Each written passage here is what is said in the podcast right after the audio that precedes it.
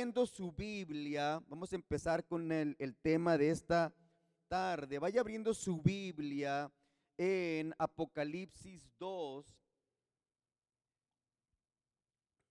Para los miércoles, ¿cuántos están gozando eh, los domingos con la serie del Espíritu Santo?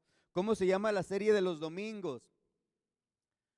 Perdón, Hechos del Espíritu Santo, no Hechos de los Apóstoles, se llama Hechos del Espíritu Santo. Yo sé que nos estamos gozando, estamos aprendiendo y ahorita hoy vamos a conectar algunas cosas con eso también. Eh, eh, voy a estar predicando en los próximos miércoles y de repente va a haber algunas interrupciones por otras cuestiones, pero voy a estarles predicando los miércoles para que corra la voz. Vamos a estar hablando de las siete iglesias del Apocalipsis una serie que estamos preparando, se va a poner bien padre. Estoy muy emocionado acerca de esto. Hoy vamos a empezar un poquito el contexto de todo esto y, va a ver cómo al aprender la palabra, lo que está sucediendo en hechos, va poquito a abrazar lo que estamos aprendiendo y vamos a tocar algunos puntos donde se van a relacionar bien bonito. Así es que estoy muy emocionado.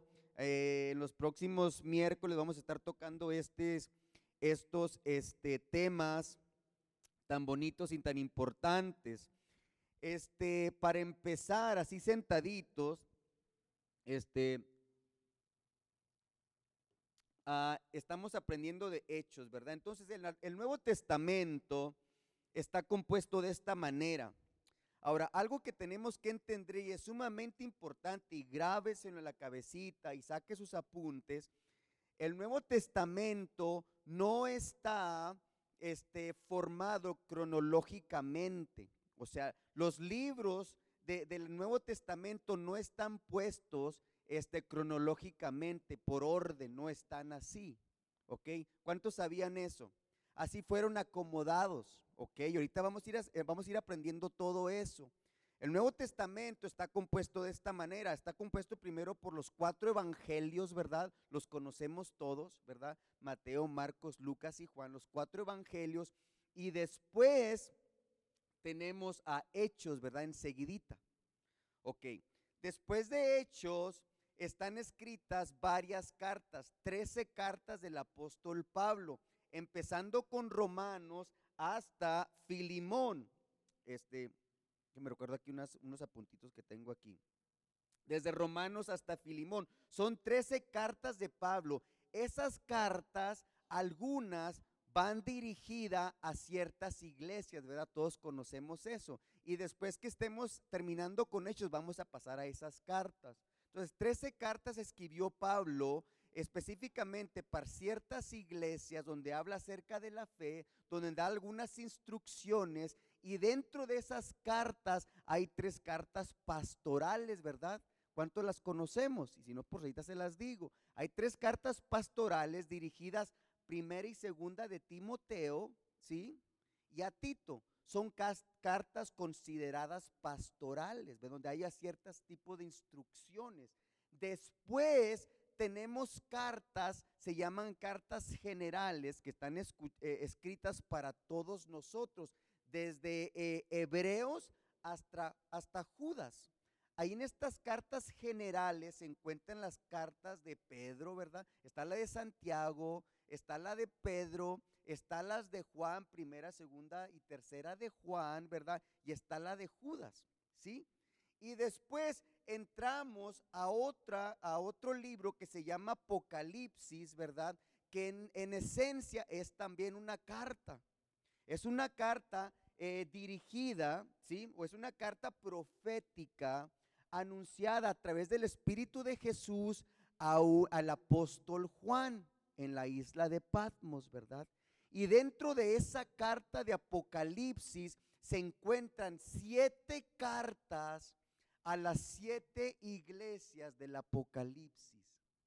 ¿Sí? Y ahorita vamos a empezar a ver todo eso.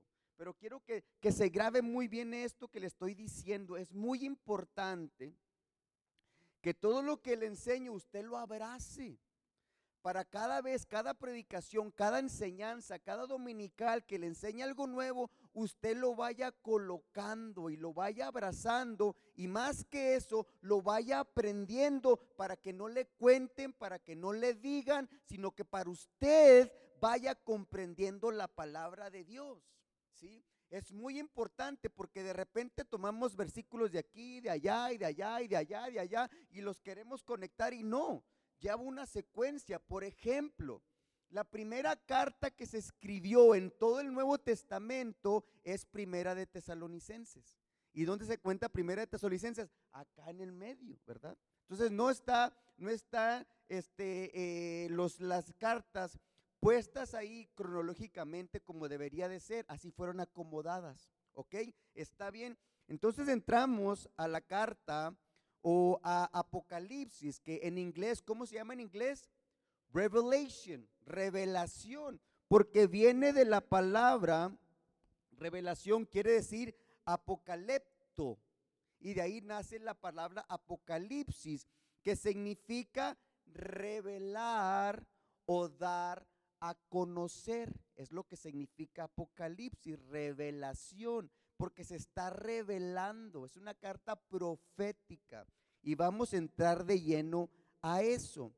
Entonces, hablando y con esto en la mente, una pequeña introducción de cómo está más o menos, más o menos relacionado todo el Nuevo Testamento y le voy a estar enseñando, por eso estoy muy emocionado estos mensajes para los miércoles, es que corra la voz para que todo lo que vamos a aprender este, lo, lo podamos relacionar con lo que estamos aprendiendo los domingos. Va a ver que nos vamos a gozar.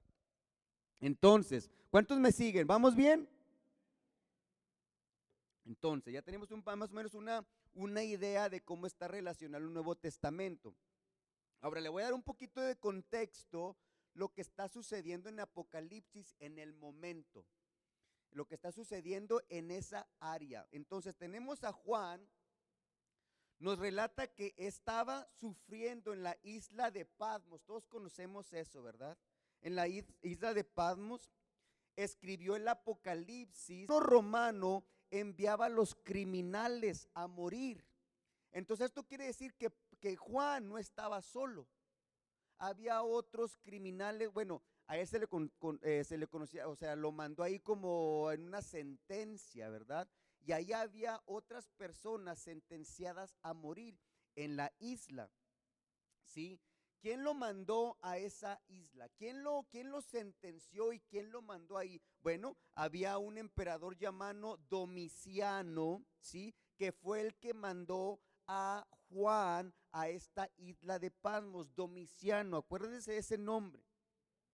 ¿Por qué razón Domiciano, el emperador, también conocido como el César del momento, Domiciano, ¿por qué razón mandó a Juan a la, eh, a la isla de Patmos? ¿Qué fue la sentencia? La sentencia fue a través de qué? De castigo, de castigarlo por negarse, escuche esto, por negarse a adorarlo a él. Domiciano, en ese momento los emperadores, los césares, demandaban la adoración del pueblo a sí mismos. Probablemente Juan se negó a adorarlo y lo sentenció. otra posible razón que lo sentenció, obviamente por predicar el Evangelio, ¿verdad? Todos sabemos eso. Entonces, recuerden, Primeramente, una primera persecución inició en los tiempos donde Pablo estaba predicando en toda esa área. Entonces, ¿quién fue el que capturó al apóstol Pablo? Un emperador llamado Nerón. Ya les he predicado acerca de esto. Nerón fue la persona que mandó ejecutar al apóstol Pedro en el mismo año 67 después de Cristo y mandó asesinar también al apóstol Pablo, Nerón. Después de eso surgió un ah, otro este, emperador romano llamado ah, Vespiciano.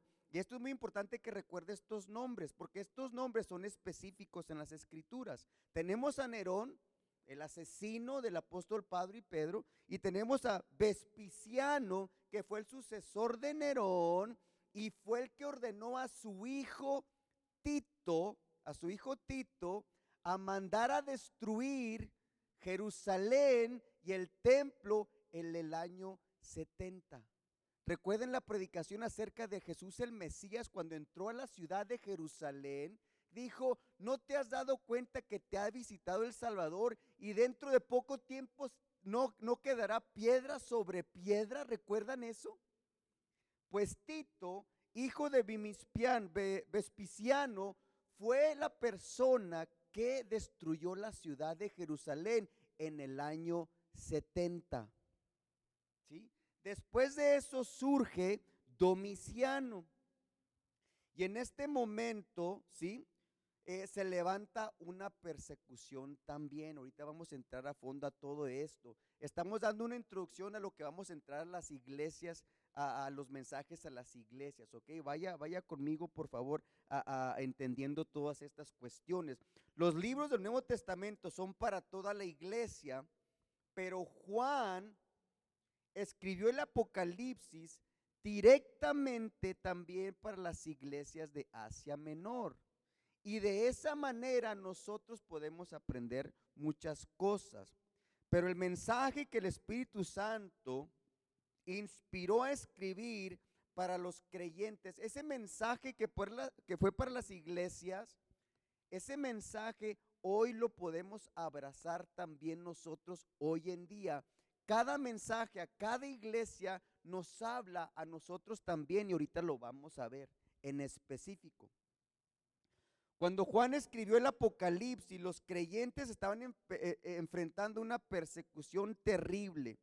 Dice aquí, Domiciano impuso una ley por lo cual todos tenían que postrarse y adorarlo. Todos.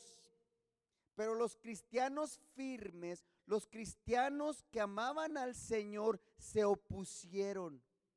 Y empezó una, una, persecución terrible sobre todos los cristianos. Los fieles cristianos llegaron a, llegaron a, a ser conocidos como enemigos del gobierno romano por no aceptar o por no respetar la ley que Domiciano había puesto. Él demandaba la adoración y los cristianos, los verdaderos cristianos se opusieron y los empezaron a perseguir. ¿Sí? La demanda de adorar a los emperadores romanos eh, causó un problema y había por lo menos cuatro ah, causas más de sufrimiento aparte de eso. Primero, las religiones de los griegos y los romanos ocasionaron problemas a los creyentes porque había muchos templos, ¿sí? Muchas fiestas, muchas reuniones públicas, por lo cual los creyentes no querían participar. Toda la ciudad era un caos. Toda la ciudad era inmoralidad. Toda la ciudad eran fiestas donde se practicaba el sexo en todos los lugares y de esa manera te vamos a entrar, vamos a entrar un poquito más a, a, fondo de eso.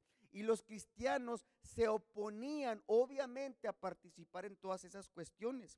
Segundo, había religiones locales y nativas a través de los griegos. Nosotros conocemos cómo los griegos este, ah, respetaban mucho o, le daban vamos a decir, vuelo a la hilacha con sus cuerpos, ¿verdad?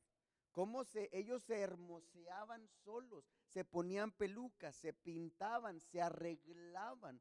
Ellos hacían del cuerpo como un cierto tipo de, esculturas, cada uno de ellos. Tercero, había muchas otras falsas enseñanzas. Los creyentes perseguidos que podían un alto no se dejaban mover por estas enseñanzas de los griegos y de los romanos, también por eso eran perseguidos. Finalmente, ah, el pueblo nuevo, los creyentes del Señor, ¿sí? a pesar de todo lo que estaba sucediendo en la ciudad, ellos se levantaban y se mantenían firmes. Ahorita les voy a explicar lo que estaba pasando dentro en la ciudad y dentro de las iglesias. Entonces lo que estaba sucediendo en este momento.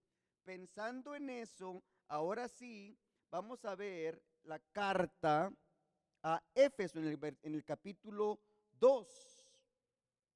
Las cartas de Jesús a las iglesias. Las cartas a las siete iglesias comparten una estructura muy similar. Primeramente Jesús está, eh, les dirige, se dirige a una congregación en específico. Jesús se dirige en específico a cada una de esas siete iglesias. Segundo, da una instrucción por parte de Jesús y lo vamos a ver ahorita. Una declaración de Jesús en cuanto a la condición de la iglesia les declara lo que la iglesia está haciendo. Y también Jesús les da un mandato, lo que tienen ellos que hacer por lo que está sucediendo dentro de la iglesia. Y después les da una exhortación, los anima y de esa manera nos anima a nosotros también. Porque después de cada mensaje, a cada iglesia dice esto la palabra, el que tenga oídos, oiga lo que el Espíritu dice a las iglesias. El que tenga oído, en este momento todos tenemos oído, ¿sí? En este momento todos podemos escuchar en tiempo presente, dice, el que tenga oídos, oiga lo que el Espíritu dice, no a la iglesia de Éfeso de Esmirna, dice a las iglesias, a todos nosotros, ¿sí? ¿Vamos bien? Entonces ahora sí, ¿qué dice la palabra en Apocalipsis 2.1? Este es el carácter de la iglesia. Escribe al ángel de la iglesia en Éfeso. Escribe al ángel de la iglesia en Éfeso. Escribe al ángel de la iglesia en Éfeso, el que tiene las siete estrellas en su diestra, el que anda en medio de los siete candeleros de oro, dice esto. Ahí vamos a, poner una pausita pronto. Primeramente, Éfeso. Dice, escribe al ángel de la iglesia en Éfeso. Éfeso era una ciudad muy, sumamente famosa. Y si hay una ciudad grande, sumamente famosa, ¿cómo cree que era la, iglesia de Éfeso también? Grande. Era una mega iglesia. ¿Sí? Era una iglesia muy grande, donde ahí mismo, ¿sí? A Pablo eh, eh, predicó el Evangelio, ¿sí? Dice, Pablo estuvo ahí alrededor de tres años predicando el Evangelio, donde él se pasó tres meses en la sinagoga enseñando. Él se pasó tres años ahí y tres meses, día y noche, en Éfeso, estuvo enseñando la palabra y acerca del Señor Jesús. Si nos vamos a Hechos, capítulo 19, dice Pablo así en el versículo 8. Pablo entró en la sinagoga y habló ahí con toda valentía durante tres meses. Discutía acerca del reino de Dios tratando de convencerlos por algunos, pero algunos se negaron, se negaron obstinadamente a creer. Hechos 19:8. Y ante la congregación hablaban mal del camino. Dice, hablaban mal del camino. Cuando Pablo estaba predicando, hablaban mal del camino. ¿Qué es el camino? ¿Qué dice Jesús? Yo soy el camino, la verdad y la vida. Hablaban mal de Jesús. Así que Pablo se alejó de ellos y formó un grupo aparte con sus discípulos, ¿sí? Y a diario debatían en la escuela de Tirano. Esto continuó por espacio de dos años, de modo que todos los judíos y los griegos vivían en la provincia, que vivían en la provincia de Asia, llegaron a escuchar de la palabra del Señor. Entonces estaba en la sinagoga, estaba enseñando acerca del Señor Jesús, hubo unos rebeldes, unas personas que opusieron y hablaban mal del evangelio que Pablo estaba predicando. Él se alejó de ellos, ¿sí? Pero no se fue. Juntó un grupito de personas y empezó a enseñarles por dos años, ¿sí? En esta misma ciudad de Éfeso fue donde Aquila, Priscila y Apolos también enseñaron. Ahora, después de estos tres años que Pablo estuvo ahí predicando el Evangelio, ¿sí? Él tuvo que ir a atender otros asuntos del ministerio. ¿Y a quién creen que dejó ahí de encargado? En la iglesia. A un joven llamado como Timoteo. Todo eso está ahí. ¿Sí? Cuando Pablo después iniciaron la iglesia, estaba en la iglesia, les estaba predicando. Imagínense estar predicando en la sinagoga tres meses, día y noche, predicándoles del Evangelio. Algunos creían y otros no creían. Y mientras ellos estaban este, predicando el Evangelio, donde Pablo se estaba esforzando, acá afuera había fiestas, había reuniones paganas, había este, adoración, eso ahorita lo voy a mencionar, adoración a la, a la diosa Artemisa, a la diosa Diana, y la manera que adoraban a, esta diosa era a través de, fiestas paganas, con todo lo que sucede ahí, no lo tengo que decir. Es de la manera, esta diosa Diana se le llamaba la diosa de la fertilidad, búsquela, hágala Google búsquela cómo se veía su aspecto para que usted se dé cuenta de lo que se de lo que como el aspecto que se veía y cómo y cómo este le adoraban a esa diosa. ¿Sí? Búsquela. No lo puedo decir ahorita porque todavía aquí hay niños, pero pero búsquela y vea cómo se veía. Era la diosa de la fertilidad. Imagínese cómo se veía, cómo era el aspecto de la diosa Diana. ¿Sí? Esto sucedía ahí. Entonces, en este templo también de la diosa Diana, de la diosa Artemisa, en Éfeso era este, del tamaño, era una reconocida como las siete, siete maravillas del tiempo antiguo. El templo de la diosa Artemisa era conocido como las siete maravillas. Era impresionante. Tenía 127 muros. 127 muros y cada muro medía 60 pies de altura, 20 metros. Imagínense impresionante. En ese mismo templo había eh, esculturas de todo tipo. A la entrada de la ciudad de Éfeso, Domiciano, el emperador, levantó una, una escultura de 15 metros, ¿sí? De alto. Para que cada persona que entrara a la ciudad de Éfeso tenía que postrarse y adorarlo, ¿sí? Estamos imaginándonos un templo impresionante, grandísimo, ¿sí? Con todas estas columnas de 60 pies. Tenemos esculturas por todos lados. Aparte, este templo se usaba como un banco. Todas las, los reyes, todas las ciudades, todos los, perdón, todos los países llevaban su dinero y lo depositaban en este mismo templo para que la diosa Diana se los cuidara. ¿Sí? Entonces estamos frente a una ciudad totalmente pagana, una ciudad donde se adora a estos dioses a, través de la inmoralidad sexual. Tenemos donde se levantan ah, fiestas de todo tipo, donde las mismas personas se meten con todo mundo y tenemos una iglesia aquí. En medio de todo eso. ¿Sí? En medio de todo eso tenemos esto ahí. Por esta razón, miren cómo se presenta Jesús. Versículo, versículo uh, ahí mismo, en el 1. Por esta razón, dice, escribe al ángel de la iglesia en Éfeso, ¿sí? El que tiene las siete estrellas en su diestra, el que anda en medio de los siete candeleros de de oro dice esto.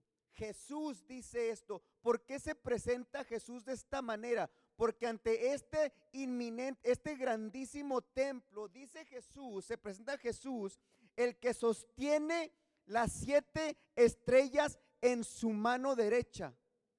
Las estrellas quiere decir son los dirigentes o los pastores de las siete iglesias.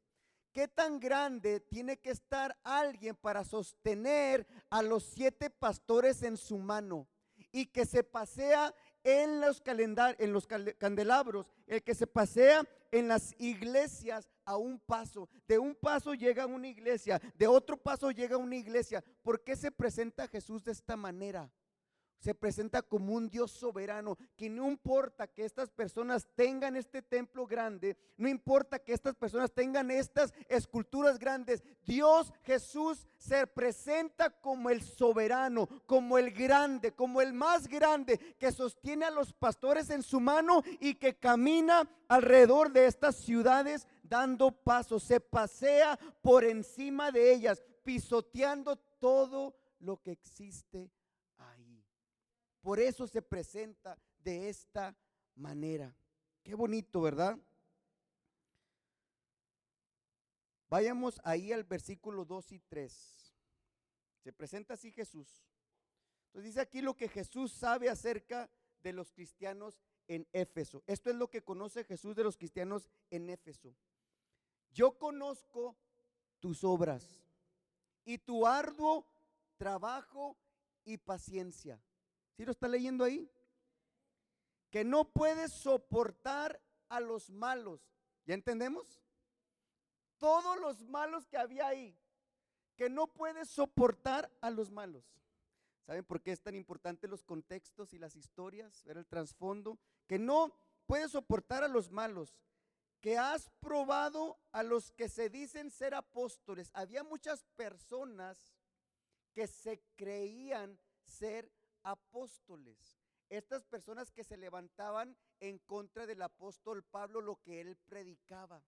Mire lo que dice ahí. ¿Lo está viendo conmigo? Ya has probado los que se dicen ser apóstoles y no lo son. Y los has hallado mentirosos.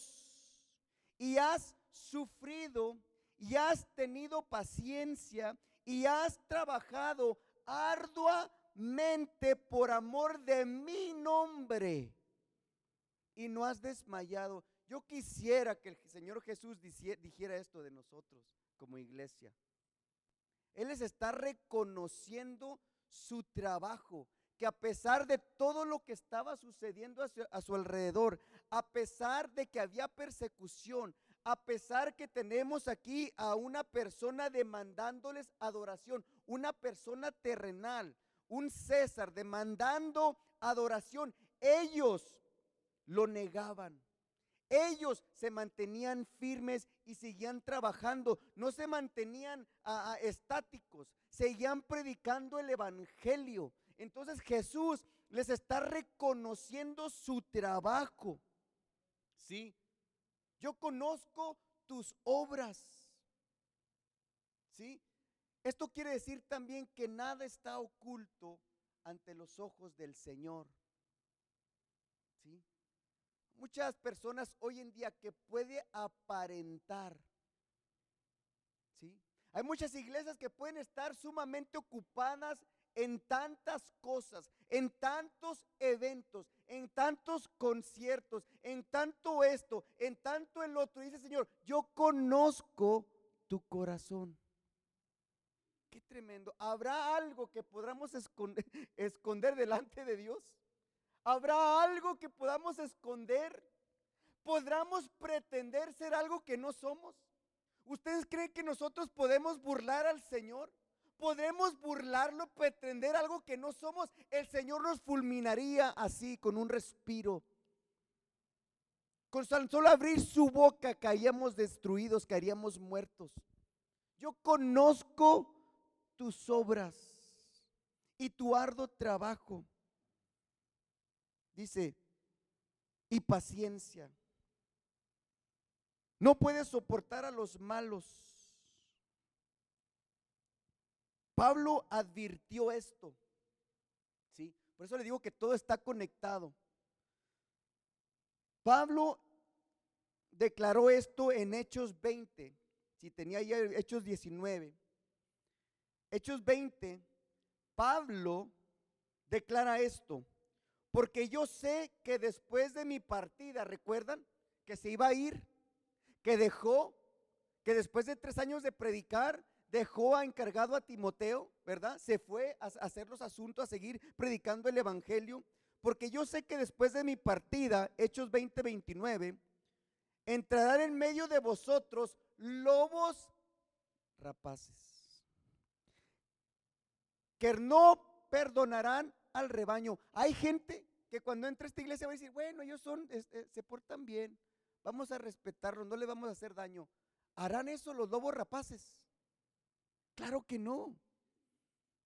Vienen con un propósito de destruir, destruir las familias, destruir las doctrinas, destruir, destruir lo que con tanto sacrificio hemos logrado. Vienen lobos rapaces a querer destruir a nosotros como cristianos, como creyentes, para hacernos dudar y para apartarnos de Dios. ¿Sí?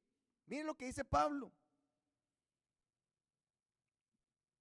Dice, en medio de vosotros lobos rapaces que no perdonarán al rebaño y de vosotros mismos se levantarán hombres. Wow. Y de vosotros mismos se levantarán hombres que hablen cosas perversas para arrastrar tras sí a los discípulos. Qué tremendo en medio de nosotros. Por tanto, velad. Acordaos que por tres años de noche y de día no he cesado de amonestarlos, que dice, con lágrimas a cada uno de esta alabanza de Jesús vemos cómo los efesios tomaron la advertencia de Pablo en serio. ¿Sí?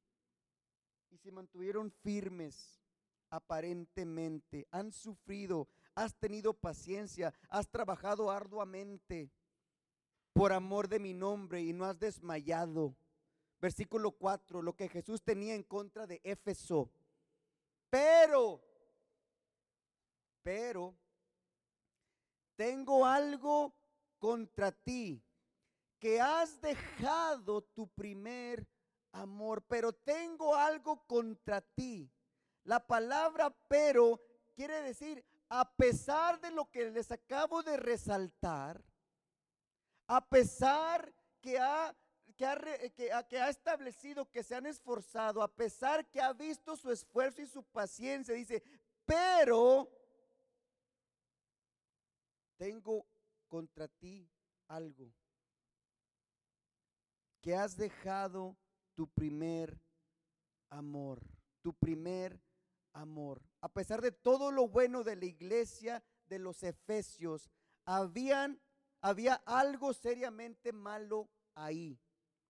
Ellos habían dejado, no dice perdido, habían dejado su primer amor alguna vez tuvieron un amor el cual ya no tienen. No perdieron, dejaron, no perdieron, abandonaron su primer amor, cual ya no tienes más. Esto puede ser una partida definitiva y triste. La diferencia de dejar y perder es importante. Algo puede ser perdido por accidente, ¿sí? Pero el dejar es un acto deliberado. ¿Sí me entienden cómo? Algo perdido se puede volver a encontrar, ¿sí? Pero algo dejado jamás se puede volver a recuperar al menos que haya un arrepentimiento del corazón. Tengo algo contra ti, que has dejado tu primer amor. Una iglesia no tiene razón de ser cuando ella no tiene amor dentro de sus corazones. Dejado tu primer amor, ¿qué amor dejaron ellos? Como cristianos se nos dice que amemos a Dios con todo el corazón. Pero también dice que amemos, nos amemos los unos a los otros. El primer mandamiento es amarás al Señor tu Dios con todo tu corazón. Y el segundo es igual al primero. Podemos pretender tener amor a Dios, pero si no nos amamos entre nosotros mismos, ¿qué tipo de iglesia somos? Juzgamos sin saber. Vemos de lejos muchas veces, sin saber lo que tal vez esa persona está pasando. Juzgamos sin conocer. Nos apartamos.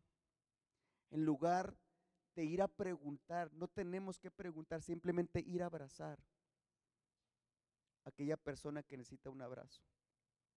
Y empiezo conmigo primero.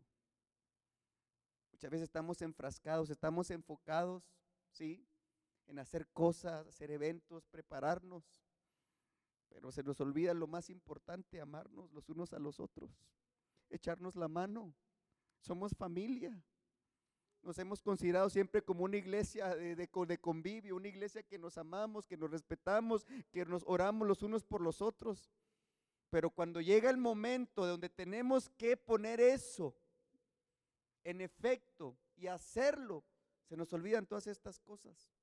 Estamos trabajando arduamente para hacer cosas que se nos olvida para quién las estamos haciendo. Estamos tan ocupados haciendo miles de cosas y se nos olvida que lo que estamos haciendo debería de ser para Dios. No tenemos el tiempo de amar. No tenemos el tiempo de para nuestras propias familias. No puedes decir que amas a Dios y no amar a tu familia. No puedes decir que, oh Señor, yo te alabo con todo el corazón y te amo y no respetar a tu esposa. No darle su lugar. Yo te amo, Señor, yo te amo y gritarle a mi esposa. Malmodearla, hablarle mal. No tratarla con respeto, no abrazarla, no escucharla. No podemos decir que amamos a Dios si no amamos la familia. No puedo decir que amamos a Dios si no amamos a nuestros hijos, si no los respetamos, si no les damos su lugar, si no compartimos tiempo con ellos, si no los escuchamos, si no, no le investigamos qué está pasando. Les hablé el domingo. La madre sabe cuando un hijo tiene algo, con tan solo verle a los ojos sabe que algo está pasando. La pregunta sería, ¿cuánto fue la última vez que se sentó con su hijo a preguntarle, ¿cómo estás, hijo? Gloria a Dios. Vamos a orar juntos. Vente, vente, ven, ven, ven. No, no, no, ven, ven, ven. Híncate aquí conmigo. Vamos a orar. Vamos a alabar a Dios. No podemos decir que amamos a Dios si no amamos a nuestros hijos. No podemos decir que amamos a Dios si no amamos a nuestro hermano. Tengo algo contra ti que has abandonado tu primer amor a Dios y hacia lo que nos rodea. Va de la mano. ¿Sí me siguen, iglesia? Tu primer amor. Sigue diciendo el texto 5 y 6. Lo que Jesús quiere que haga la iglesia de Efesios. Recuerda, por tanto, de dónde has caído ¿Qué dice? Recuerda por tanto de dónde has caído y arrepiéntete y haz las primeras obras. Miren lo que dice aquí la advertencia. Pues si no, vendré pronto a ti y quitaré tu candelero de su lugar. Si no te hubieras arrepentido, pero tienes esto, que aborreces a los nicolaitas. Ahorita lo voy a explicar, como que ahí le está demandando y luego después le resalta una cosa. Recuerda, por tanto, de dónde has caído. Ellos necesitan recordar, por tanto, de dónde habían caído. Esto significa que recuerden lo que ellos solían hacer en su amor al Señor, el uno para el otro. ¿Sí? Haz las primeras obras. Cuando hemos perdido Tristemente, el amor a Dios, el primer amor a Dios que no debería de suceder, ¿sí? Esto usualmente se usa mucho el ejemplo del matrimonio, ¿verdad? Que de repente, ¿cómo, cómo la trataban a usted, hermanita, cuando andaban de novios? Ni la dejaban hablar. ¿O no? ¿Cómo la trataban? Con flores. Hermosa. Yo era bien cursi, lo sigo siendo. Le, hacía, le hacía este regalos así, planeaba todo así como para que llegaran a la casa y que una notita entra al cuarto y lo vete para aquí y lo hace esto. Ahí tenía cómplices de tus hermanos y cómplices por todos lados tenía para lograrlo. Pero ¿qué pasa? A través de los años, ¿se tendría que perder eso? Porque sucede o no. ¿Sucede? ¿La tratan igualito que cuando eran novios? ¿La tratan igualito que el primer año de casados? ¿Por qué? Habla que tu, que tu no debería. Pero eso no depende de nadie más, ni, ni, de, ni de consejos, ni de la palabra. Eso depende de cada uno. Eso depende de usted que lo haga o no. Nadie lo va a forzar. Le pueden aconsejar mil veces que ve y regálale flores, háblale bonito, pero si usted no lo hace, no va a pasar nada. ¿Qué es lo que habían perdido? ¿Qué son las primeras obras que perdieron? ¿Cómo se pierde el primer amor? ¿Recuerdan cómo solían pasar tiempo en su palabra? ¿Recuerdan cómo solían orar en todo tiempo? En cualquier circunstancia que nos venía, vamos a orar, vamos a confiar en Dios, vente, vamos a orar, vamos a pedir al Señor que nos ayude. ¿Se acuerdan cómo derramaban su corazón delante de la presencia del Señor? Se los decía el domingo. ¿Sí?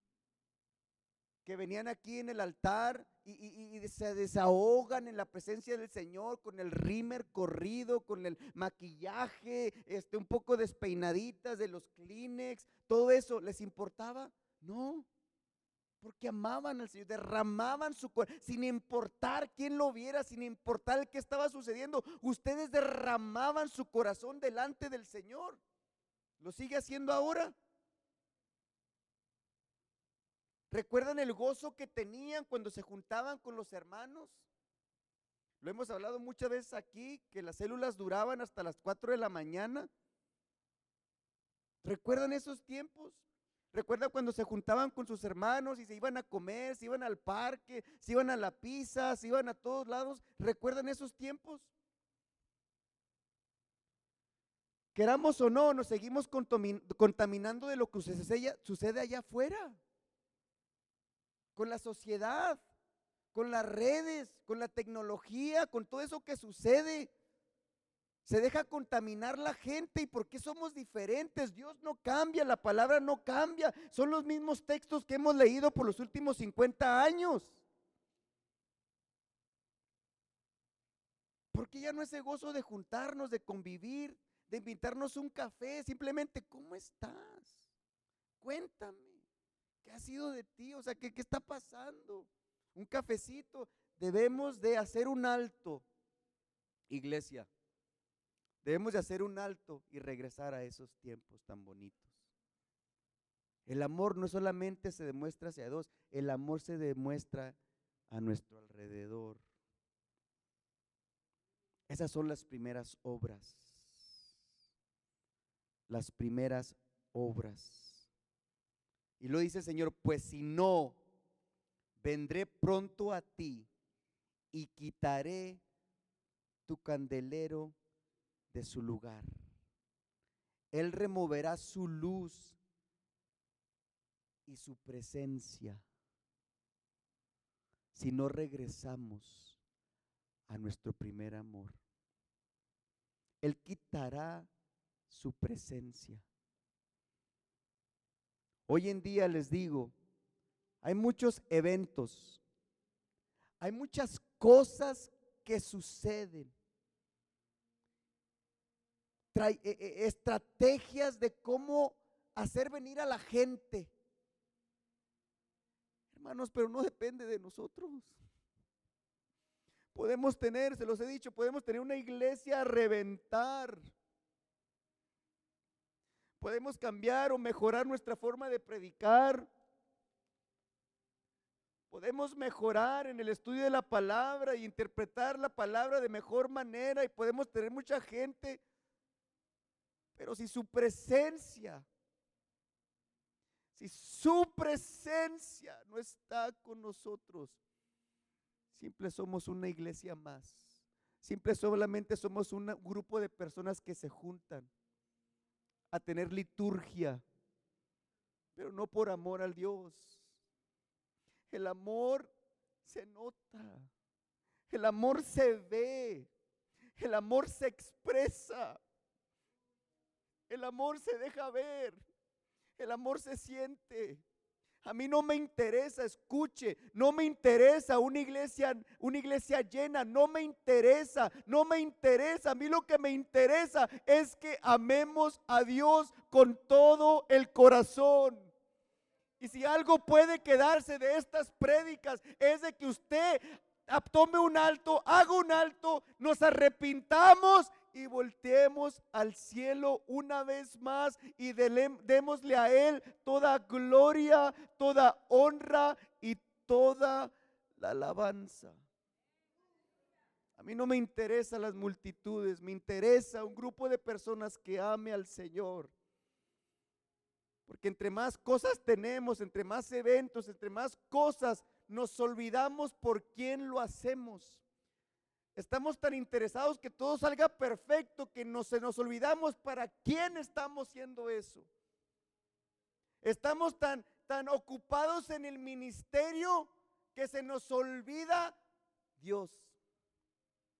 Estamos tan ocupados en las cosas y en los eventos que se nos olvida para quién hacemos los eventos o las cosas que preparamos. Arrepiéntete, pues si no, vendré pronto a ti y quitaré la luz, quitaré la presencia.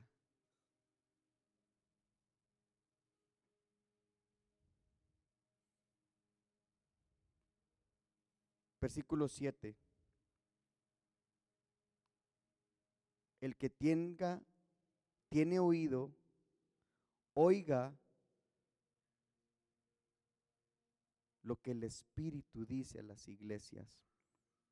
El que tiene, no el que tuvo, el que tiene hoy, cada uno de ustedes que están aquí, el que tenga oído, oiga lo que el Espíritu Santo nos está hablando hoy. Mi oración de esta semana, de estos días, es que tu presencia y que tu palabra nos, nos hable de tal manera que podamos escudriñar nuestro corazón. Y si de alguna manera estamos fallando, si de alguna manera hemos fallado, si de alguna manera hemos cometido errores, que hagamos un alto y nos arrepintamos. El arrepentirse significa esto, vamos en una dirección y paramos no continuamos ni nos detenemos, paramos y volteamos hacia la otra dirección que es Jesús.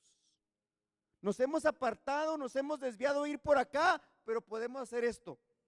Hacer un alto arrepentimiento, arrepentirme que ya no quiero ir para allá, ahora quiero ir para allá, donde está Jesús. El que tenga oído, oiga lo que el Espíritu dice a la iglesia novia del Cordero. Yo conozco tu corazón. Yo conozco que te has esforzado. Yo conozco que te has atrevido a mantenerte firme, pero hay cosas que tenemos que cambiar. Hay cosas que tenemos que ajustar.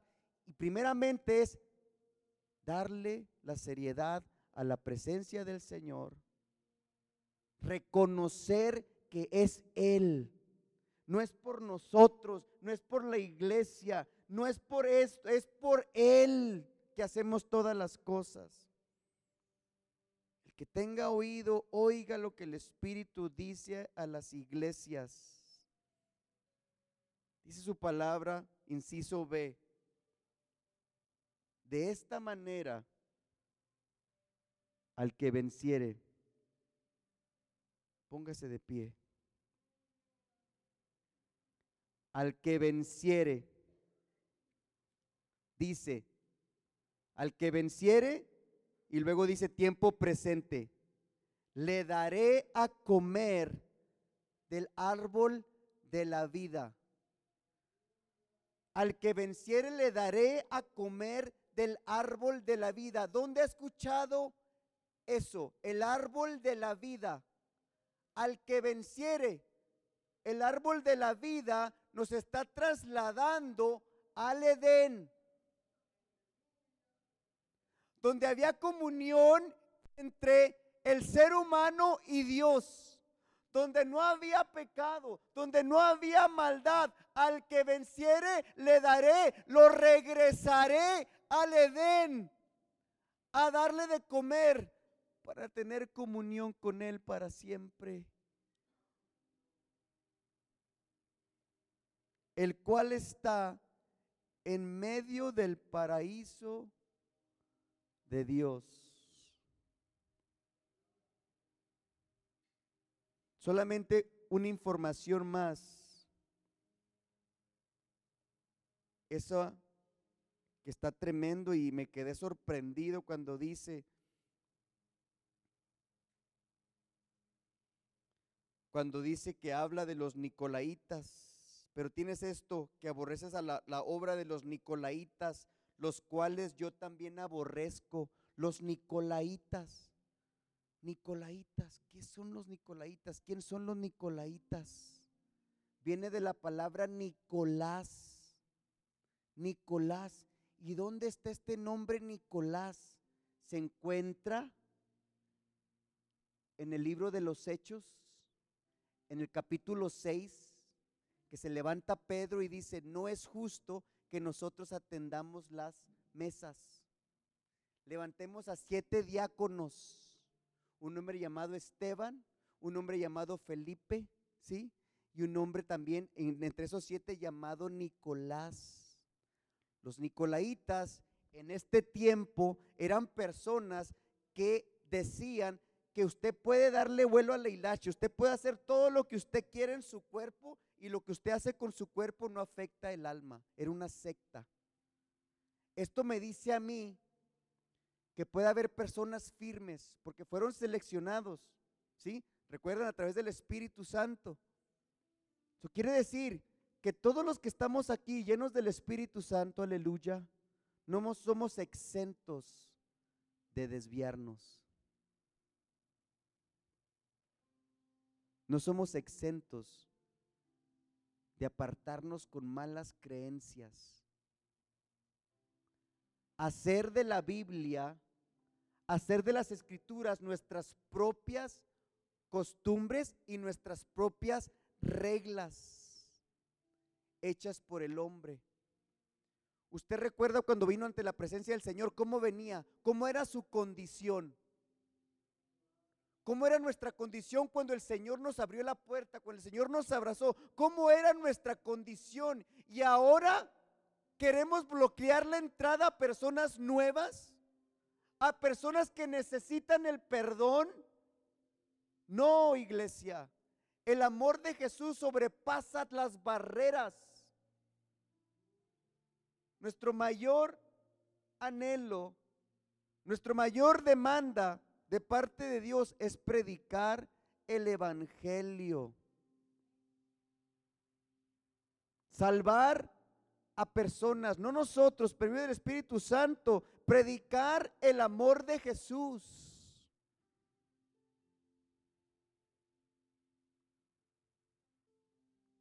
Aleluya.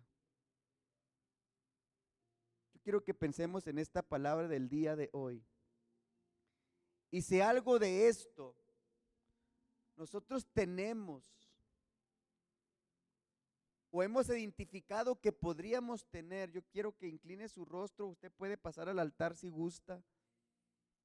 Y vamos a ponernos a cuentas ante Dios, reconociéndole a Él, reconociendo su amor, reconociendo que a pesar que aparentemente estamos bien, yo quiero hoy pedirle perdón a Dios personalmente, decirle, Señor, si de alguna manera, Señor, te he fallado, te he ofendido, si de alguna manera he entrado en un tiempo de rutina, en un tiempo de costumbre, si de alguna manera, Señor, no he puesto mis ojos en ti, si de alguna manera he puesto los ojos en mi alrededor, en la gente, en las personas, si aún puesto mi mirada en la gente que está ahí al frente, al que predica, al que canta, al que sirve, al diácono, al líder, al supervisor, al que toca, si yo he puesto mi mirada en ellos, Señor, te pido perdón.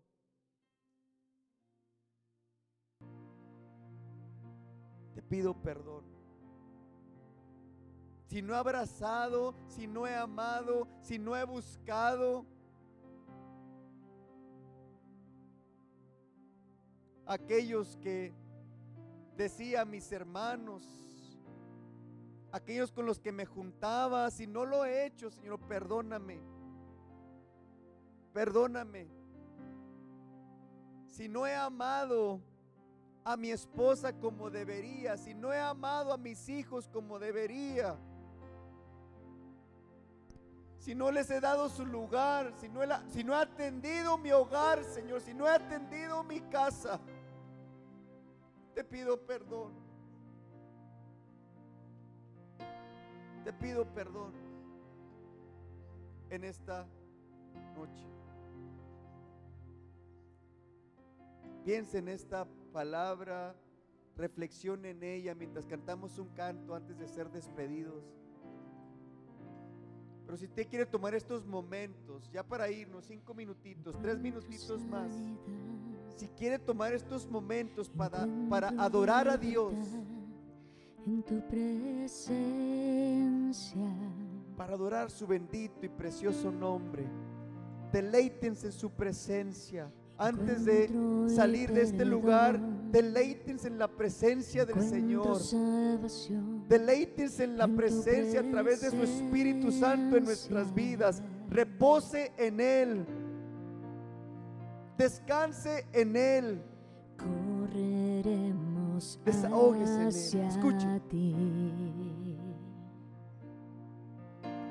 El cielo hoy está aquí. Escuche. Haga de este momento algo bonito, algo especial. Correremos hacia ti. El cielo hoy está aquí. Dígaselo. Amamos tu presencia, oh Dios. Dígalo, dígalo. Su presencia es lo más oh importante que tenemos en nuestras vidas. Su presencia es lo más importante.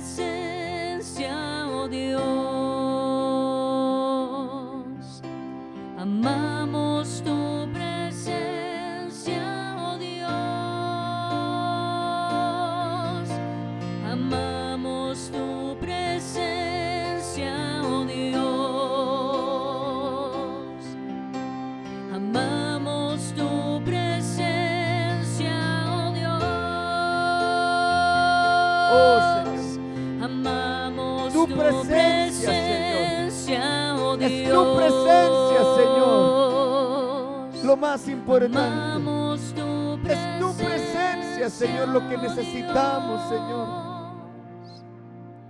Lo que amamos Dígase. es tu presencia. Dos minutitos más. Lo que anhelamos es tu presencia. Amamos tu presencia Aquí está el Señor. aquí. Aquí está el Señor. Aquí está el Señor. Escucha. Ven, desciende hoy, Señor. Oh, Señor.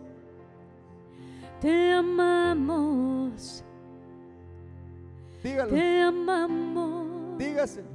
Te amamos, Jesús. Te amo, Ven, Jesús. desciende aquí con tu presencia. Yo te amo.